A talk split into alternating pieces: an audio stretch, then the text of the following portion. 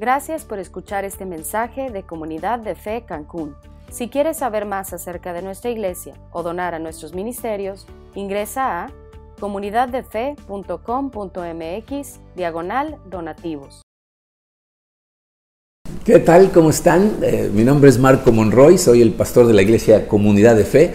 Me da muchísimo gusto que se conecten el día de hoy con nosotros. Eh, desde donde sea que nos estás viendo, eh, te mando un caluroso abrazo y quiero darles a todos una cordial bienvenida. Bueno, vamos a continuar ahora con nuestra, nuestra serie. ¿eh? Estamos atravesando por esta serie que titulamos La armadura de Dios. Pero miren, siempre quiero iniciar estos mensajes tratando de recordarles la importancia de lo que estamos estudiando. El apóstol Pablo está tratando de enseñarnos que la única forma de vivir la vida cristiana correctamente es usando las cosas que Dios ya nos dio. O sea, todo lo que tú necesitas para vivir la vida cristiana, Dios te lo da en el momento en que te ayuda a conocer a Cristo. Y quiero que vean en dónde lo dice, en la Biblia, para que no crean que nada más lo estoy inventando yo. En la segunda carta del apóstol Pedro, capítulo 1, versículo 3, fíjate lo que dice. Dice, su divino poder, al darnos el conocimiento de aquel que nos llamó por su propia gloria y excelencia, fíjate lo que está diciendo ahí, e, el poder de Dios quien nos llamó a Él. Mucha gente piensa que está siguiendo a Dios porque decidieron seguirlo. Pero aquí este pasaje nos dice claramente que nos dio el conocimiento de Cristo, quien nos llamó a Él para su propia gloria. Entonces, Él te llamó a ti. ¿ok? Pero fíjate qué más dice. Dice, nos ha concedido todas las cosas que necesitamos para vivir como Dios manda. O sea, su divino poder nos ha concedido todas las cosas que necesitamos para vivir como Dios manda. Entonces, la verdad, la justicia, la paz, que son las cosas que hemos estado viendo, Él nos las dio desde el principio. Y la fe no es diferente, también nos da la fe. De hecho, en Hebreos 12.2, fíjate lo que dice, dice, eh, fijemos la mirada en Jesús, el iniciador y perfeccionador de nuestra fe.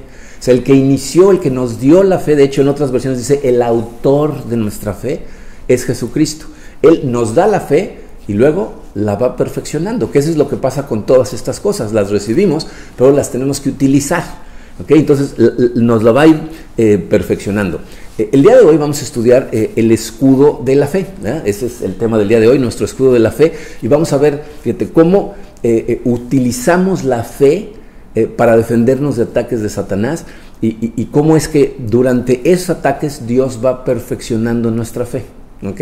Entonces vamos a orar y, vamos a analizar este eh, pasaje que la verdad está muy, muy interesante. Eh, Padre Santo, te damos tantas gracias, Señor. Gracias por llamarnos, gracias por habernos escogido, porque fuiste tú quien nos escogió para seguirte.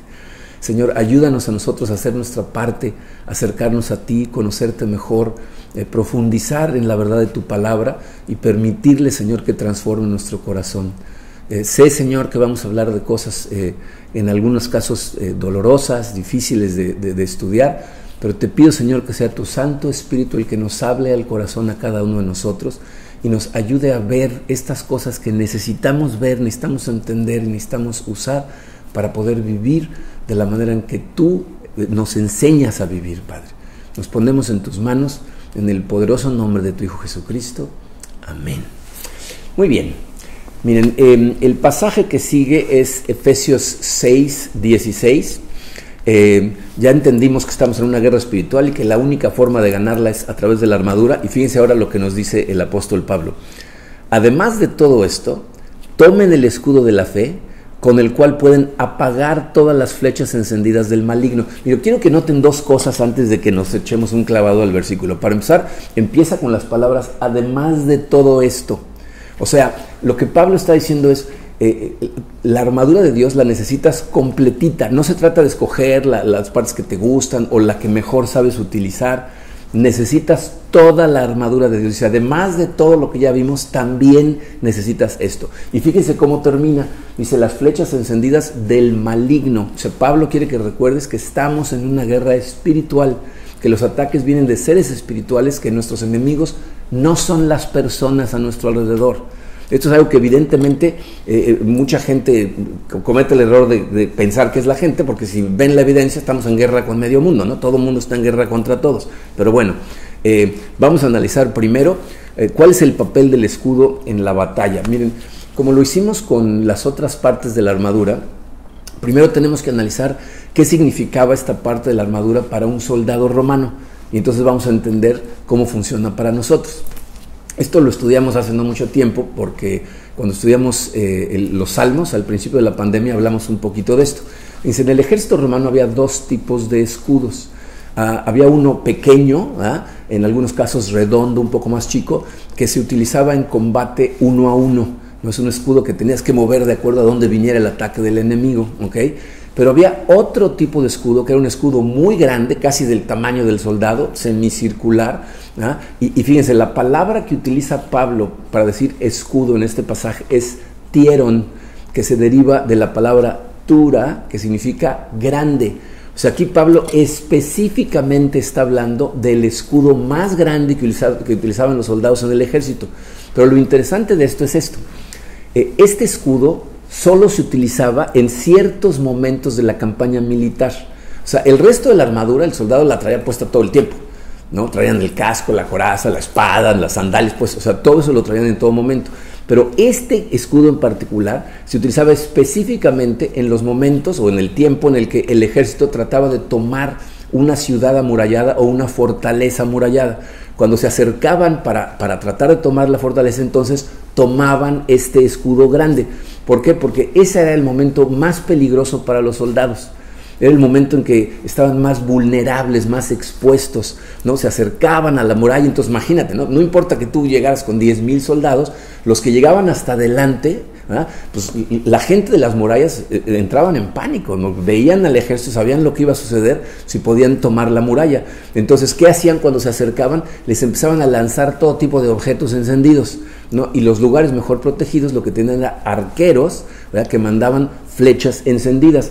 El, objeto del objetivo de mandar esas flechas era tratar de causar una retirada, o sea, tratar de desanimar a los soldados, causar un desánimo en ellos. Porque fíjate, no es lo mismo que tú veas a un compañero al que le pega una flecha y le da en la pierna, ¿no? A que veas a un compañero corriendo, prendido todo en lumbre.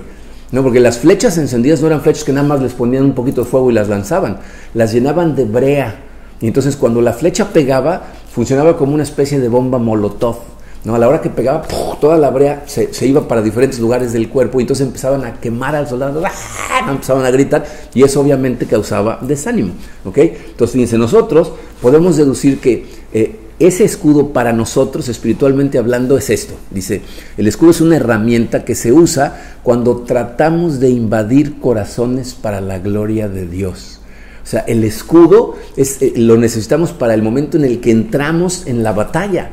¿No? O sea, cuando tratamos de ganar el corazón de otras personas, cuando empezamos a hablarle a nuestros compañeros de escuela, a nuestros compañeros de trabajo, a nuestros amigos, a nuestros vecinos, empezamos a hablarles de nuestra fe, de quién es Jesucristo, de lo que ha hecho en nuestra vida, en ese momento es en donde empiezan los ataques. ¿No? Mucha gente me hace comentarios a veces cuando platicamos diciéndome, híjole, es que antes de convertirme, la verdad es que no tenía yo tantos ataques. Ahora que, que, ya me convertí y estoy tratando de hacer las cosas como Dios manda, empiezan los ataques. Pues claro, ¿no? Cuando ibas en la misma dirección que Satanás va, pues no te encuentras de frente contra él, ¿no? Pero en el momento en que empieza a vivir la vida para la gloria de Dios, vienen los ataques. El verbo que utiliza aquí Pablo para decir tomen el escudo de la fe significa literalmente levantar del suelo o sea, recoger algo que está tirado, ¿ok? Entonces, fíjate, aquí nos está expresando eh, la iniciativa voluntaria que un soldado cristiano debe tener para empuñar el escudo en los momentos precisos, en el momento en eh, que lo necesitas, ¿no? aquí obviamente Pablo asume que tú estás cumpliendo la gran comisión, ¿No? En Mateo 28, Jesucristo, antes de regresar al cielo con su Padre, le dijo a sus discípulos, para que nos lo pasaran a nosotros, les dijo, vayan y hagan discípulos de todas las naciones.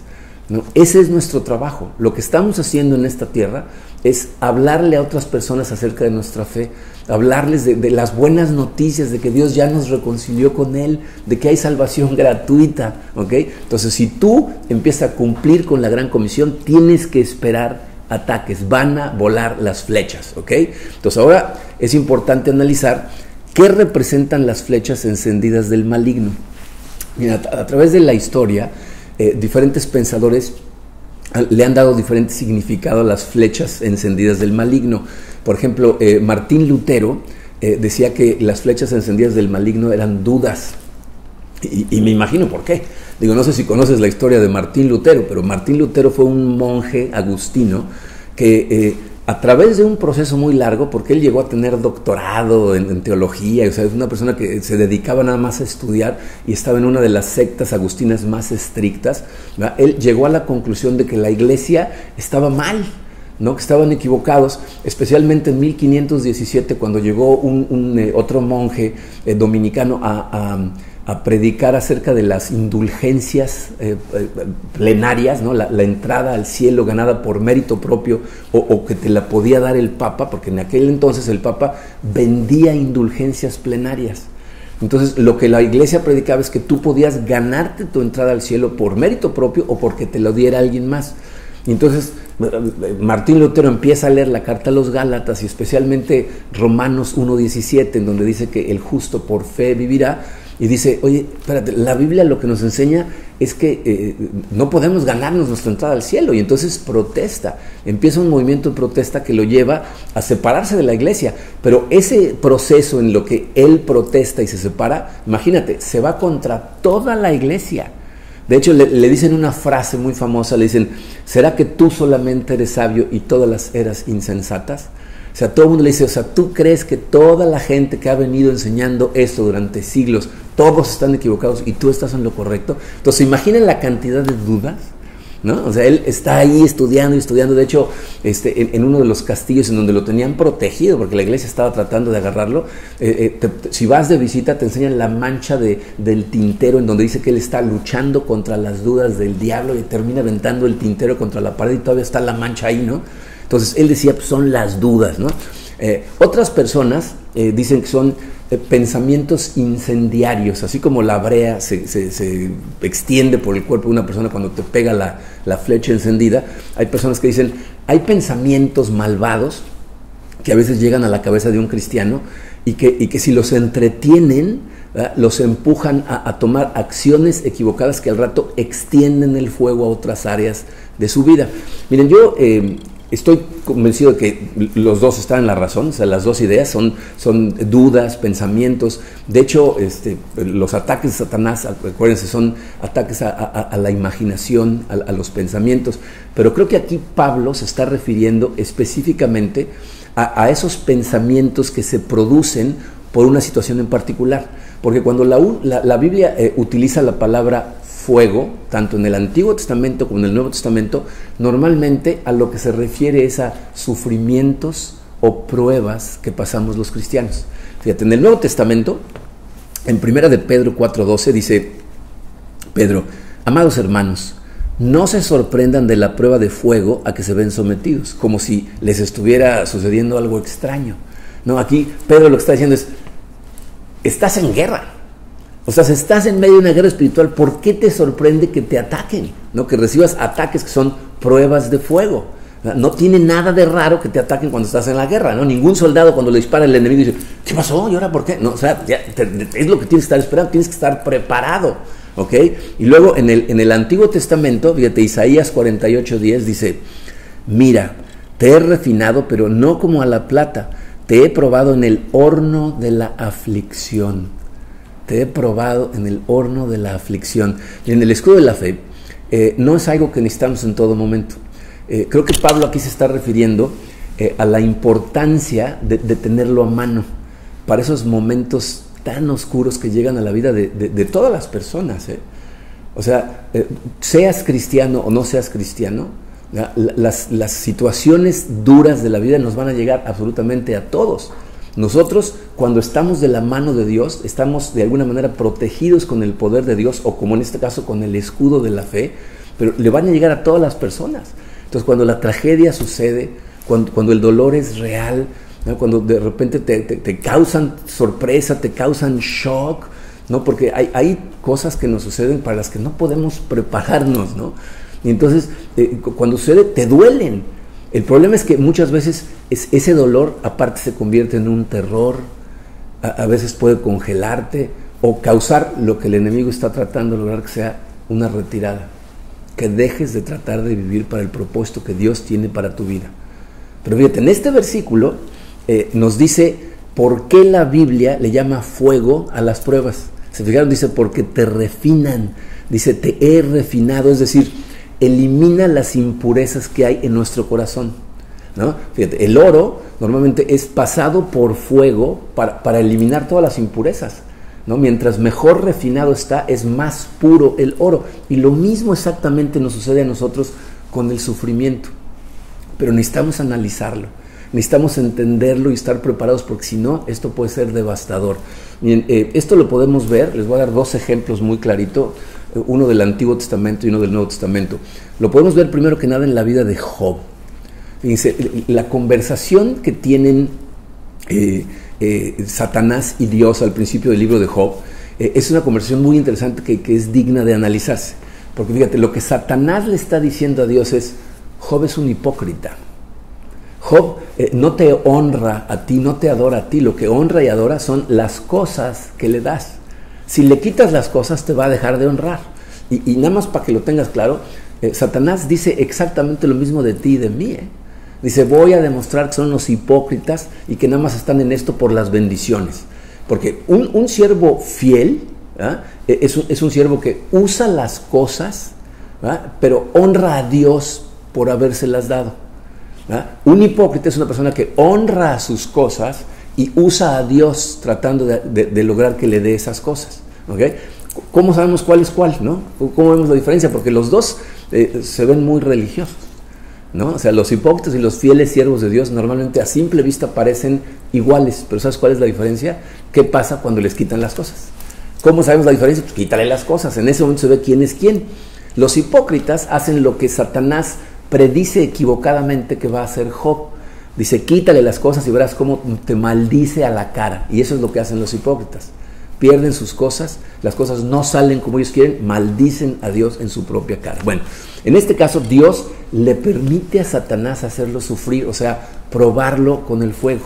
Y a lo mejor te preguntas, eh, ¿por qué haría Dios una cosa así, no? O sea, cuando yo sé que este libro es uno de los libros que más problema le causa a la gente. Nos dicen, pero ¿por qué Dios le permitió a Satanás hacerle esas cosas a Job? aquí la, la situación es que tienes que darte cuenta que Satanás y Dios tienen propuestos muy diferentes para el fuego. Satanás lo que espera es que el fuego te consuma, que el fuego te, te, devaste y que termines por separarte de Dios, o sea, que te detenga en, en, tu vida de acuerdo al propósito de Dios. Pero Dios lo que sabe que el fuego va a hacer en tu vida, si tú te aferras a Él, es refinar tu fe como refinó la de Job. Fíjense, ¿qué pasó con Job? ¿Qué le sucedió? Job estuvo a punto de maldecir a Dios. ¿eh? O sea, si ves, el libro es muy largo, son 42 capítulos, y, la tragedia le pasa a Job en el capítulo 1, y luego se pasa 40, 40 capítulos discutiendo con Dios, él y sus amigos, y él cuestionando a Dios por haberse comportado como se comportó. Entonces está a punto de... ¿Y sabes por qué estuvo a punto? Porque Job como la gran mayoría de nosotros, es una mezcla de las dos cosas. O sea, si tú preguntas, ¿era Job un hipócrita o un siervo de Dios? La respuesta es sí. las dos. No, es una mezcla. Todos los cristianos que pasamos por el fuego nos damos cuenta de algo. Tenemos en nosotros dos naturalezas. Una naturaleza quiere servir a Dios, pero la otra lo que quiere es usarlo. eso es de lo que Pablo estaba hablando eh, en Romanos 7. En Romanos 7, versículos 22 y 23, dice Pablo, porque en lo íntimo de mi ser me deleito en la ley de Dios, pero me doy cuenta de que en los miembros de mi cuerpo hay otra ley que es la ley del pecado.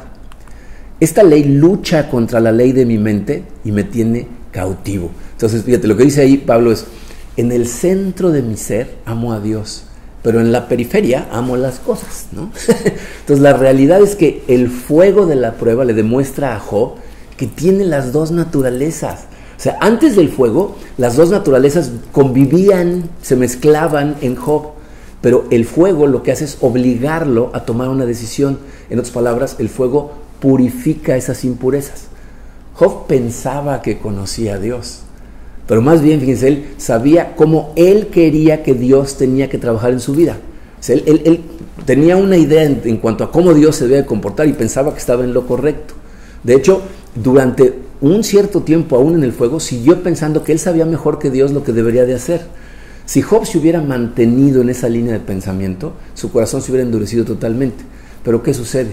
Que al final, si tú lees los últimos capítulos de Job, Dios lo que hace es revelarse ante él, le muestra su grandeza, le dice, ¿dónde estabas tú cuando puse los fundamentos de la tierra, cuando hice estos animales, cuando hice esto? Entonces Job empieza a ver a Dios como realmente es y entonces lo que hace es se arrepiente reconoce el orgullo que había en su corazón y en ese momento las imperfecciones de su corazón se derriten, desaparecen y su fe es refinada. De hecho, fíjate, las, las últimas palabras que dice Job eh, en ese libro, Job 45, versículos 5 y 6, dicen así, hasta ahora solo había oído de ti pero ahora te he visto con mis propios ojos. Job pensaba que lo conocía y ahora se da cuenta que realmente no lo conocía, lo conoció a través del fuego.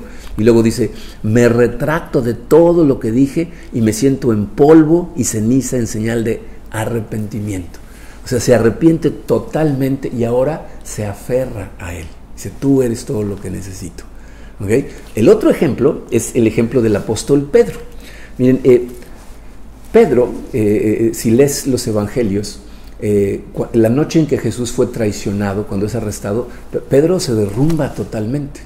Y, yo creo que el caso de Pedro es, es más relevante para algunos de nosotros que el caso de Job, porque fíjate, el caso de Job, Job tenía muchas cosas maravillosas que le fueron arrebatadas, pero Pedro tenía muchos sueños de cosas maravillosas que le fueron arrebatados. O sea, a Pedro le arrebataron sus sueños, a Job sus cosas. ¿Ok? ¿Cómo está este caso de los sueños? Bien, durante su ministerio, Jesucristo lo que le dice a Pedro es: sígueme, sígueme, vamos a hacer cosas maravillosas juntos, vamos a ser pescadores de hombres. ¿no? Les quiero que seas mi socio en, en, esta misión que Dios me mandó a cumplir. Entonces Pedro se emociona increíblemente. Pero ¿por qué se emociona Pedro? Sea, ¿por, qué tiene tantas ganas de que las cosas sucedan este, para que Jesucristo triunfe? Porque como todos los judíos, lo que Pedro está esperando es un reino terrenal. O sea, Pedro ya, se ve con Jesucristo derrocando al imperio romano, ¿ah? eh, llevando otra vez al pueblo de Israel a ser la nación más poderosa del mundo, y él junto a Cristo. Entonces ya se ve en un palacio, ¿no? como el segundo de a bordo, el, segundo en poder con, no sé, ¿no? a lo mejor mucho prestigio, muchas riquezas, o sea, él está viendo otra cosa. ¿Y saben cuál es el problema? Yo he notado a través de los años que, la gente escucha lo que quiere escuchar. O sea, muchas veces yo predico un mensaje y luego la gente cuando me, me dice lo que escuchó, yo digo, eso no fue lo que dije. ¿no? Y muchas veces es lo que ellos quieren escuchar. Por eso los discípulos no escuchaban a Cristo realmente. Él les dijo más de una vez a qué venía, pero ellos no lo escucharon. O sea, Jesús le dijo Pedro, mi gloria va a venir cuando yo sea entregado, torturado y me maten. ¿Okay? Yo podría derrotar al imperio romano y declararme rey tronando un dedo, no, no pasa nada. Podríamos tener poder y sirvientes y mucho, claro que lo podríamos tener, pero entonces fíjate, si yo hiciera eso, unos pocos serían felices por algunos años. Pero si sigo el plan para el que me mandó mi padre, miles de millones de vidas serían transformados, pero para que eso suceda yo tengo que morir. Y si tú eh, quieres seguirme también, vas a tener que renunciar a las riquezas y al poder, vas a ser perseguido y maltratado y al final vas a tener que morir una muerte como la mía. Yo no estoy tratando aquí de eliminar una opresión militar temporal, estoy tratando de eliminar el mal, estoy tratando de triunfar sobre la muerte. Pero si me sigues, las recompensas no van a ser ficticias ni temporales como sucede aquí en la tierra, van a ser reales y eternas. Sígueme. Pero ni Pedro ni los demás escuchaban ese mensaje. Y, se dan cuenta cómo, cómo, es lo mismo que nos pasa a nosotros, cómo eh, eh, si nos arrebatan nuestros sueños, nos ponemos en el mismo plan. Piensa, piensa lo que estamos viviendo en este momento con la pandemia. ¿Cuántos eh, alumnos se graduaron a lo mejor de preparatoria, de universidad y tenían planeada una graduación maravillosa y, no se dio? No es lo que planeaban. No, mi hija Catrina está planeando su boda. ¿no? Entonces tenía una idea muy clara de, de la boda que iba a tener y a celebrar con toda la gente a la que ama, a toda la gente de la iglesia. Eh, no es lo que va a poder hacer. ¿No? Cuánta gente eh, inició con, con, emoción un negocio, ¿no? Y a lo mejor su negocio estaba prosperando y por fin lo veían ir viento en popa y de pronto viene esta caída de la economía, ¿no? Nuestra propia iglesia, ¿no? Estábamos emocionados, cumplimos dos años en el edificio, la iglesia por fin está creciendo de forma maravillosa, nuestros jóvenes están integrados, nuestros niños están creciendo y ¡pum! viene la pandemia, ¿no? La Ciudad de México, ¿no? Ya, ya, ya, habíamos firmado un contrato, rentado un local, ya eh, eh, Franco estaba ya trabajando para remodelarlo y viene la pandemia y todo eso de, de, pronto está en suspenso, ¿no? Entonces, e, eso es exactamente lo que le, pasa a Pedro, lo que nos pasa a muchos de nosotros, ¿no? Cuando, cuando de pronto nuestros sueños es lo que nos arrebatan, ¿no?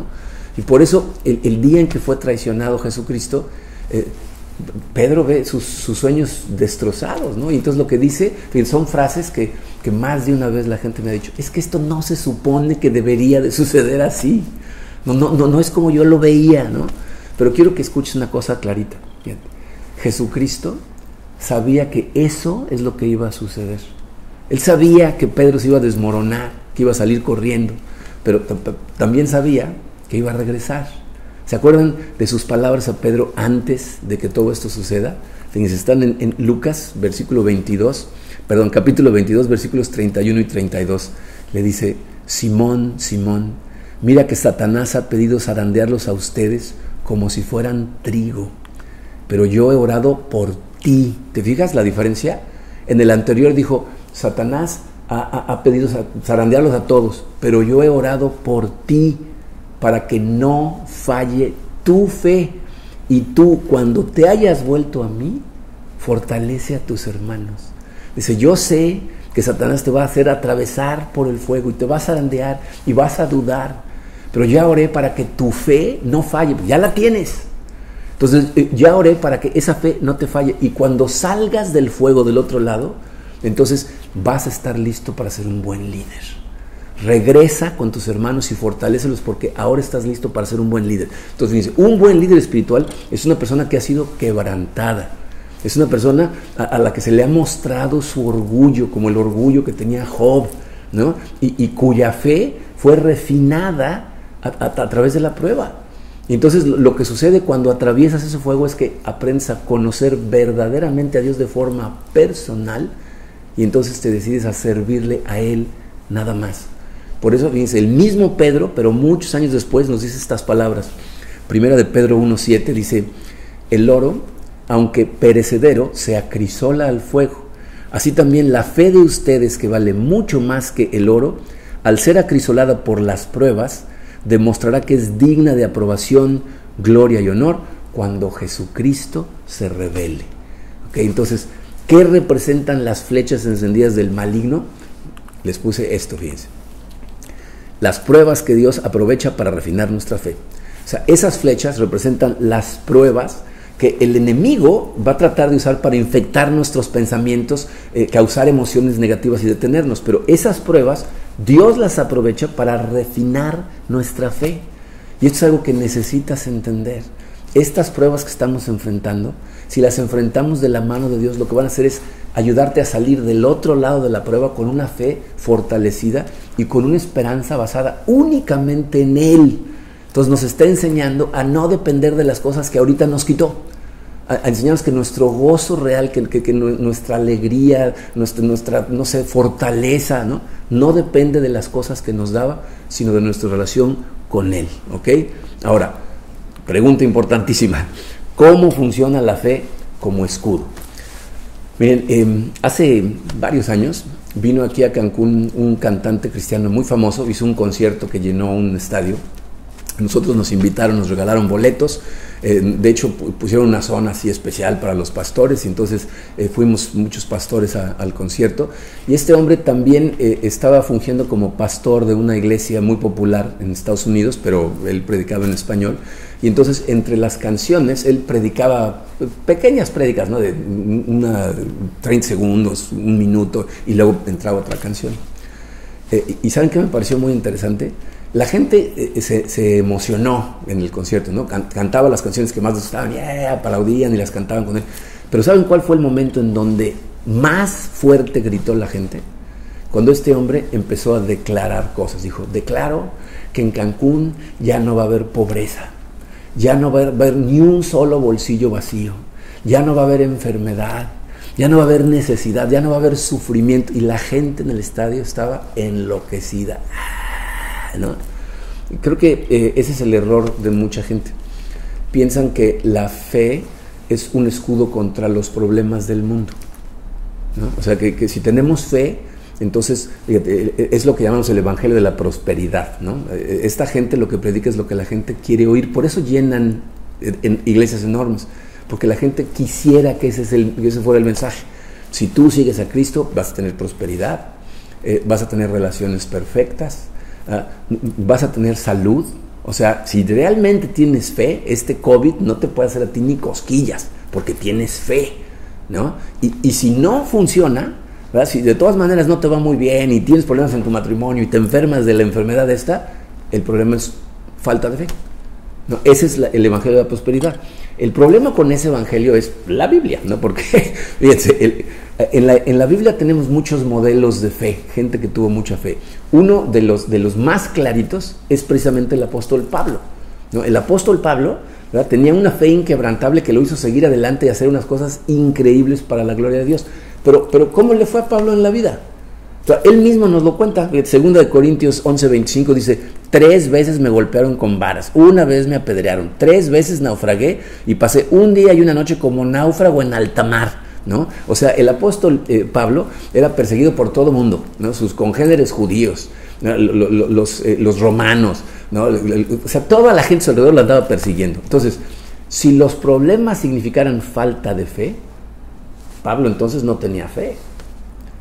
Miren, la verdad es que eh, la fe no es un escudo contra las tormentas de la vida, contra, la adversidad que enfrentamos. Es un escudo que nos protege del resultado más común de las tormentas del mundo. ¿Se acuérdate? Los ataques del maligno son ataques de pensamiento que nos hacen tener una actitud de, que nos queremos ir en retirada. ¿no? Pero el apóstol Pablo aprende, fíjense lo que dice en Filipenses 4, versículos 12 y 13, son versículos muy poderosos que hemos estudiado muchas veces, dice, sé lo que es vivir en la pobreza y lo que es vivir en la abundancia. O sea, ya aprendí a vivir para la gloria de Dios, tenga o no tenga. Dice, he aprendido a vivir en todas y cada una de las circunstancias, tanto a quedar saciado como a pasar hambre. Dice, si, si de repente no hay comida, yo de todas maneras sé cómo vivir la vida de esa manera. Dice, a tener de sobra como a sufrir escasez. Todo lo puedo en Cristo que me fortalece. Entonces, eh, ¿cómo funciona el, escudo este, de la fe? ¿cómo es que la fe nos, nos protege? Y entonces les puse esto. Nos protege contra la tentación de caer en los sentimientos que las pruebas producen. O sea, el escudo nos protege de caer en la tentación de empezar a tener esos pensamientos negativos que producen sentimientos negativos que lo que hacen es derrotarte. Entonces Pablo no necesitaba un escudo contra la pobreza, Necesitaba un escudo contra la envidia, que normalmente trae la pobreza. No necesitaba un escudo contra el fracaso. Necesitaba un escudo contra el pesimismo que normalmente nos invade cuando fracasamos. No necesitaba un escudo contra la traición. O sea, Jesucristo fue traicionado, ¿no? O sea, si, si, la fe lograra que nadie te traicionara, Jesucristo nunca hubiera sido traicionado. El escudo de lo que te protege es de la amargura que puede producir el que una persona en la que tú confías te traicione. El escudo no te protege de la tragedia, te protege de la depresión que produce la tragedia cuando tus pensamientos se van en la dirección equivocada. El escudo no, no, te protege de una circunstancia en particular, sino protege tu mente y corazón de toda circunstancia. Que eso es lo que está diciendo el pasaje del día de hoy. miren, se los vuelve a poner porque quiero mostrarle algo que a, a, lo mejor no han visto en este, en este versículo. Dice, además de todo esto, Tomen el escudo de la fe con el cual pueden apagar todas las flechas encendidas del maligno. O sea, los ataques del enemigo son los pensamientos que, producen sentimientos negativos causados por las pruebas. Pero nota que lo que dice es con el cual pueden apagar las flechas encendidas. O sea, tu fe lo que hace es apagar el fuego de las flechas, no detenerlas. O sea, no dice, pongan el escudo porque entonces no les va a llegar ninguna flecha al enemigo. Dice, no, no, no, el escudo de la fe lo que hace es apagar el fuego, es decir, las hace inofensivas. ¿Cómo las hace inofensivas? Lo que hace la fe es que cambies el lugar en donde estás eh, enfocando tu mente. O sea, tú, tú enfocas la mente en el lugar equivocado y entonces caes en toda esa depresión, en toda esa amargura, en todo ese enojo, y entonces tienes contiendas y, te congela y no sales a hacer nada, ¿no? ¿No? Pero cuando, cuando tienes fe, esto lo que hace es, empiezas a ver lo que ofrece el mundo y darte cuenta que lo que ofrece el mundo es, irreal que estas cosas son de mentiritas, que todo es falso. Y entonces lo que escoges es poner tu confianza en las promesas de Dios, en las cosas verdaderas de la eternidad. Y aunque Dios no se ve físicamente, entonces eres consciente de que es más real de las, que, las cosas que sí se ven. Dice, por eso la Biblia nos dice lo que es la fe. Dice, la fe es la garantía de lo que se espera, la certeza de lo que no se ve. Entonces, esto es lo que Jesucristo, el poder de Dios, te da cuando te llama. Te da la, garantía de lo que se espera. O sea, e, ese poder que tienes en cosas que no se ven, tienes una certeza, aunque estas cosas no se vean. Y cuando esa fe la utilizas como tu escudo, entonces apagas las flechas del enemigo y puedes vencer en medio de las pruebas. Por eso el apóstol Juan, fíjense lo que nos dice. Primero de Juan, capítulo 5, versículo 4, dice, esta es la victoria que ha vencido al mundo, nuestra fe.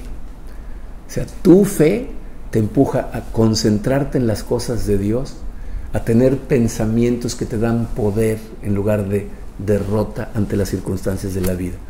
Mientras más se fortalezca esa seguridad que tenemos en Cristo, entonces más gusto te va a dar servirle a Dios, sin importar las circunstancias que estés enfrentando. ¿eh? menos te vas a tomar de forma personal los ataques de la gente. O sea, los vas a ver como lo que son. Estas son gente eh, utilizada por el enemigo para tratar de, detenerme, de desanimarme, de amargarme, pero no lo voy a permitir porque yo voy a poner mi mente en Dios. Y entonces tu vida cada vez más va a estar llena del fruto del Espíritu. ¿no? Cada vez más amor, más gozo, más paciencia, más paz, más humildad, más dominio propio. Eh, y, aparte quiero que piensen lo que sucede cuando, cuando nos unimos como iglesia. Porque si, tú nos vamos otra vez a, la analogía del, ejército romano, los romanos no iban soldados separados con su escudo cercándose a la pared, porque entonces eh, serían muy vulnerables lo que hacían es se unían, unían todos los escudos y unos los ponían arriba y entonces creaban una pared impenetrable. Por más flechas y flechas que les echaran, todas rebotaban en sus escudos y se iban acercando y se iban acercando y entonces tomaban la fortaleza.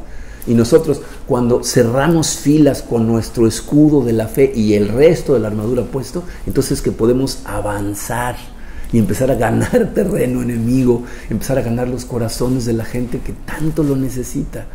Eso es lo que es el escudo de la fe. Es un arma de ataque. Sí, nos defiende, pero cuando nosotros estamos atacando, no, es un arma de retirada, es un arma de avance.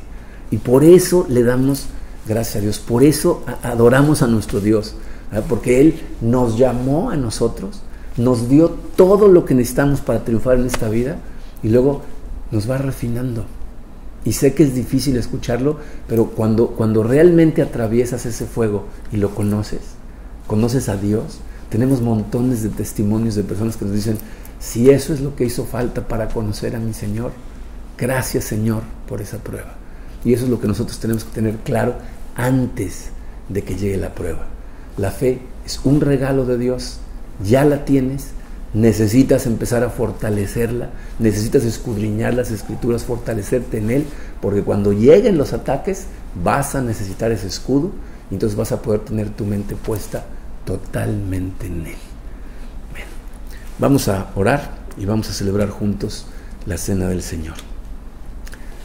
Padre, eh, una vez más, Señor, te damos gracias por el sacrificio que hizo tu Hijo Jesucristo en la cruz. Ese sacrificio, Señor, eh, logró la reconciliación de todos nosotros para contigo y de ti para con nosotros. Y te damos gracias, Padre, porque sin eso nada de estas cosas funcionarían.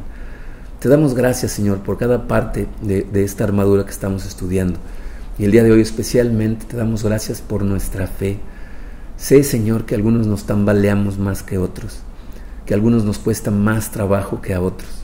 Eh, te pido, Señor, por cada una de las personas que están escuchando este mensaje, que todavía no reciben este regalo de la fe, que tú no los has llamado a ti, pero te pido Señor que en este momento tengas misericordia de todas las personas que están escuchando este mensaje y toque sus corazones, les des ese deseo por empezar a conocerte mejor, empezar a sentir esa llamita en sus corazones que les dice que algo está ahí, que los está llamando.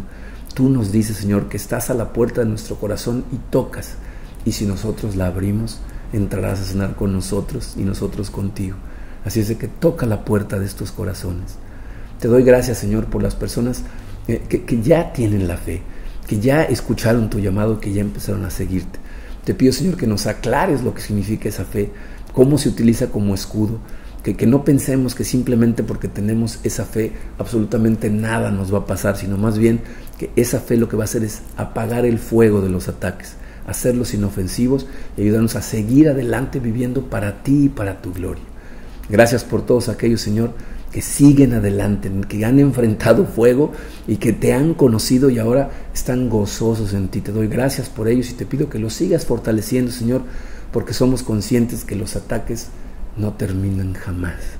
Seguiremos hacia adelante, Señor, eh, fortalecidos con, con toda tu armadura, sabiendo que un día vamos a estar descansando y disfrutando en tu presencia. Recordamos todas estas cosas, Señor, en tu Hijo Jesucristo, y por eso celebramos en este momento esta santa cena. Recordamos su cuerpo que Él entregó para, para nosotros, Señor, para que nuestro cuerpo no tuviera que ser entregado. Y lo recordamos mientras nos comemos este pan.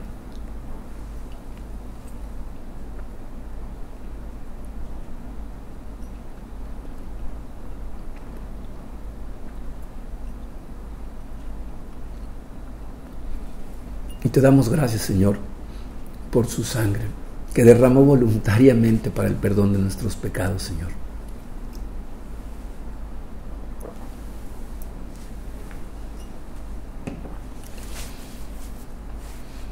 Te pido, Señor, que mientras estamos enfrentando estas pruebas que muchos de nosotros estamos enfrentando en este momento, nos ayudes a voltear a ti, a, profundizar todavía más en el estudio de las escrituras para que nuestra fe lo que haga es ser refinada y nos dé cada vez más poder para seguir adelante. Te lo pido, Padre, en el hermoso nombre de tu Hijo Jesucristo. Amén.